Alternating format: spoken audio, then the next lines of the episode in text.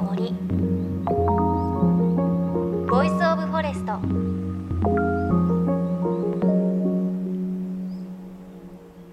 おはようございます。高橋万里恵です。2月も中旬立春も過ぎてねちょっとずつ春の訪れ感じるかな暖かくなるの楽しみだなという感じがねちょっとしていますが東京でもちょっとね暖かい日とかあるので今私新しい趣味としてなんとなんとでもないですけれどマラソンをしています。ずっとね長距離大嫌いになったんですけれどそれでも小学校の時は陸上部で結構長距離の大会とかでいい成績を出していたのでそれをちょっと思い出して走っているんですがなぜこうちょっと大人になってねもう一回走ろうかなって思ったかというと私あの皆さんもね好きな方たくさんいらっしゃると思いますがハワイがねすごく好きでホノルルマラソンがあるのを知っていたんですが調べたらマウイマラソンといってマウイ島で走るマラソンがあってずっとねコースを見てみると海沿いを走るマラソンなんですよ。あこれならちょっとチャレンジしてみたいかもと思ってマウイの海ねホノルルとまたちょっと違って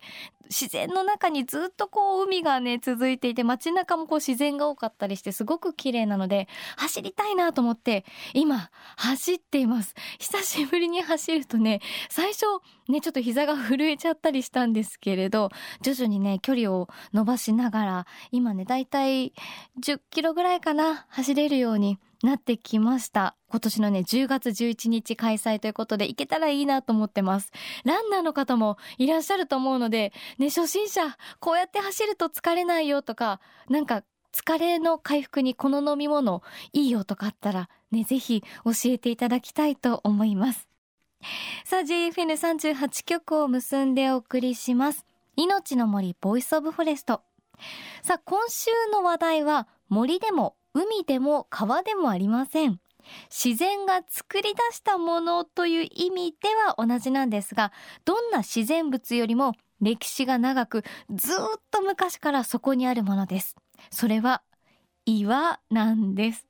巨石ハンターという肩書きで世界中の巨大な岩を撮影し続けるカメラマンの方をお迎えします。ねまだちょっとピンとこないんですがなぜ巨石を追いかけているんでしょうか？伺っていきます。JFN38 曲をネットしてお送りします。命の森 Voice of Forest 今日も最後までお付き合いください。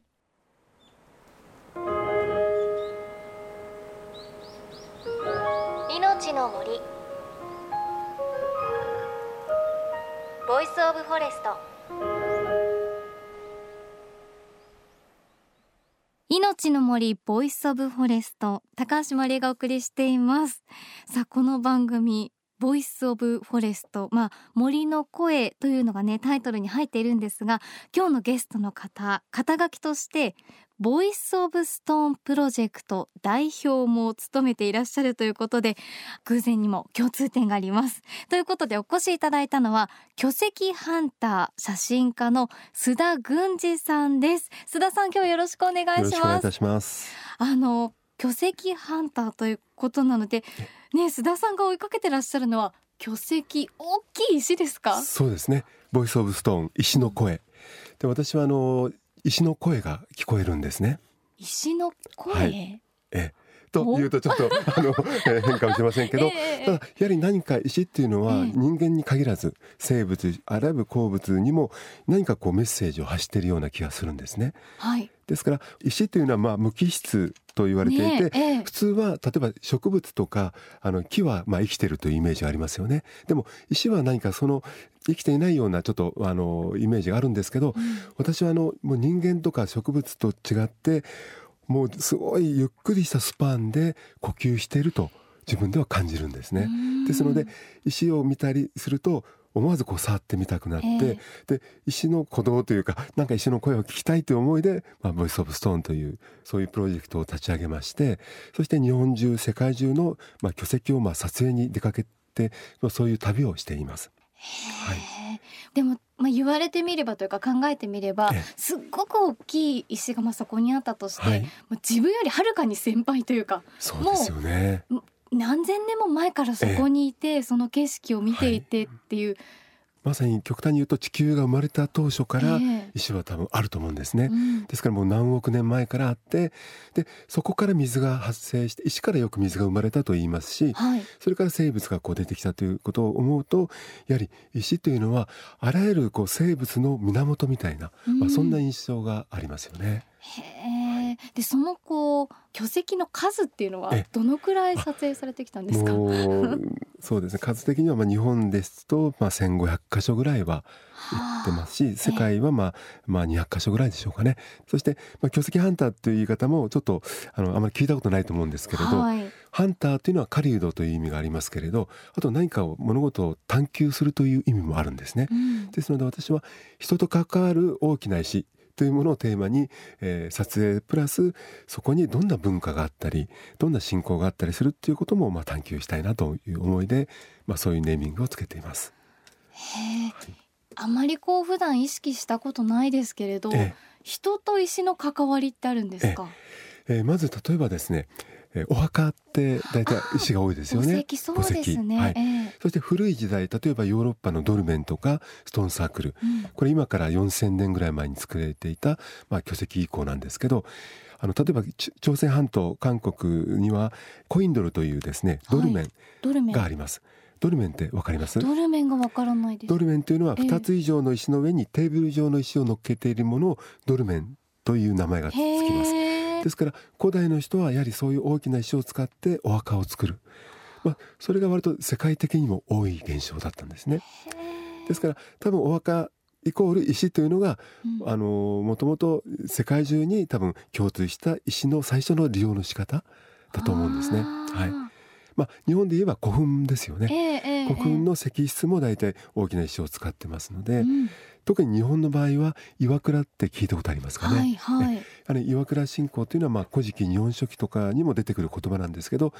やはり自然そのものの石を利用したものと人工的なもの、うん、いろんなパターンがあるんですけどやはり石そのものを信仰の永遠性みたいなものを感じたりとかですね、えー、普遍性とか多分そういうものから石への信仰っていうのが生まれたんではないかと思うんですね。はあ、はい、確かにすごく身近にありましたね。ね。お墓は石ですし、はい、あとね日本庭園にも石がたくさんあったりもしますし、ね、あの日本庭園も私すごくやっぱり興味がありまして、えー、多分その岩倉とかを大事なその聖なる石というのは山にあることが多いんですよ。うんうん、でそういうものを身近に持ってきたのが日本の石石庭文化ではないかと、まあ、ちょっと私今そう感じているんですけどね。はい、すごい。この時間でぐっと石に私興味が 湧いてきたんですけれど、はい、でもあの須田さんがその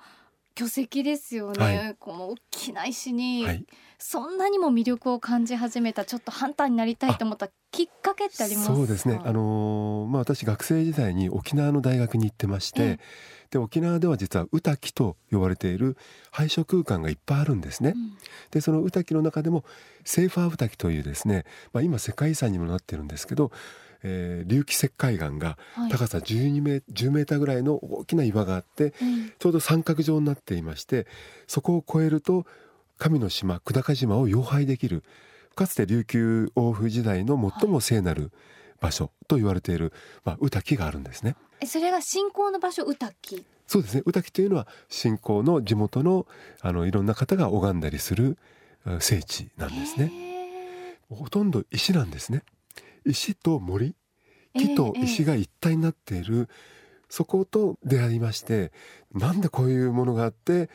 例えば岡本太郎さんという方が沖縄に来て、はい、そこに見た時にもう何か目に見えないものがもうぎっしりあるとそういうことを文章を書いてるんですね。うん、で私もそこに行くとなんかゾクゾクするんですね。何かうわ何かわからないけどもう体がこう変容していく自分がいて、えー、まあ、自分はあの聖地というものに惹かれてやがてこう自分のライフワークとして聖地巡礼みたいなことをしていました。で聖地に言うとなぜか大きな石と出会うんですね。で聖地に行けば石と出会うということに気づいてあやはり信仰の元は石だなと。うん、で、えー、だんだんとこう巨石というものに焦点を当ててあ自分はやっぱり巨石ハンターという道に徐々にこうあの行くようになったというのがこの今の私なんですね。へえ、はい、じゃあきっかけはその沖縄の宇滝。宇滝がきっかけなんですね。進行している場所、はい、へえ、はい、いや以前島根県の出雲の方に行った時に、山の奥にこう、大きい岩があってそこにこうしめ縄がされていて、こう地元の方の信仰の場所になっていたんですが、日本ってやっぱそういう場所も多いですよね。日本は非常に多いと思います。うん、で、その岩倉とか石神とか言いますけど、出雲の場合は石神さんっていう言い方をするんですね。はい、やはりそこに神様が降臨するというか、えー、あのスサノオノミコトが降臨した岩とかですね、うんうん、そういう伝承がたくさん残ってるんですよね。へまあ神の国ですもんね。ねそうですね。ですから私はあの出身は群馬県なんですけど、えー、まあ出雲に移住して7年なんですけど、えー、もう本当にやっぱり島根県って。もう石神さんだらけなんですよね、えー、そういうものを地域ごとの巨石マップっていうのを作ってましてあの今3つ作ったんですけど、えー、今年は沖の国のマップを作ろうかと思って今計画してます。沖の国沖ノ島。沖ノ島ですね。はい、にもたくさんあるんです、ね、たくさんあるんですよね。はい。出雲大社の裏に大きな石があるの知ってますか？出雲大社は来られました？行きました。伺いました。出雲大社の真裏に蘇我の社という小さい社はお参りされました？いや行ってないかもしれないですね。そこはですね最近パワースポットとして非常に人気がありましてね。その蘇我の社といって佐野の御事を祀ってる小さい社があるんです、はい、でその裏に大きな岩が岩盤があります。で実は地元の方はそこでお参りするんですねで岩に触ったりもするんですけどそこは本当にこう歯が痛い人が来ると歯が治るとかね痛みが治るとか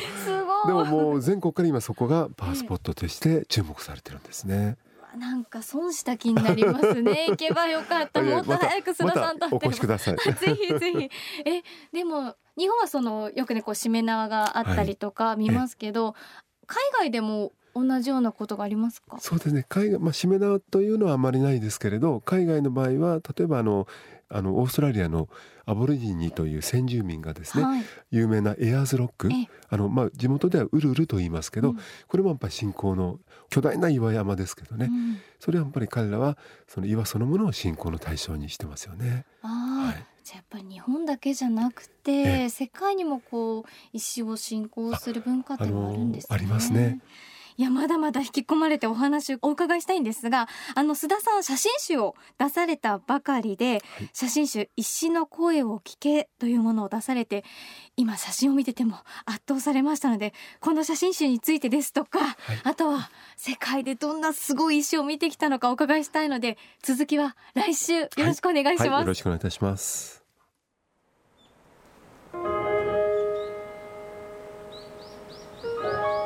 命の森。 Voice of Forest。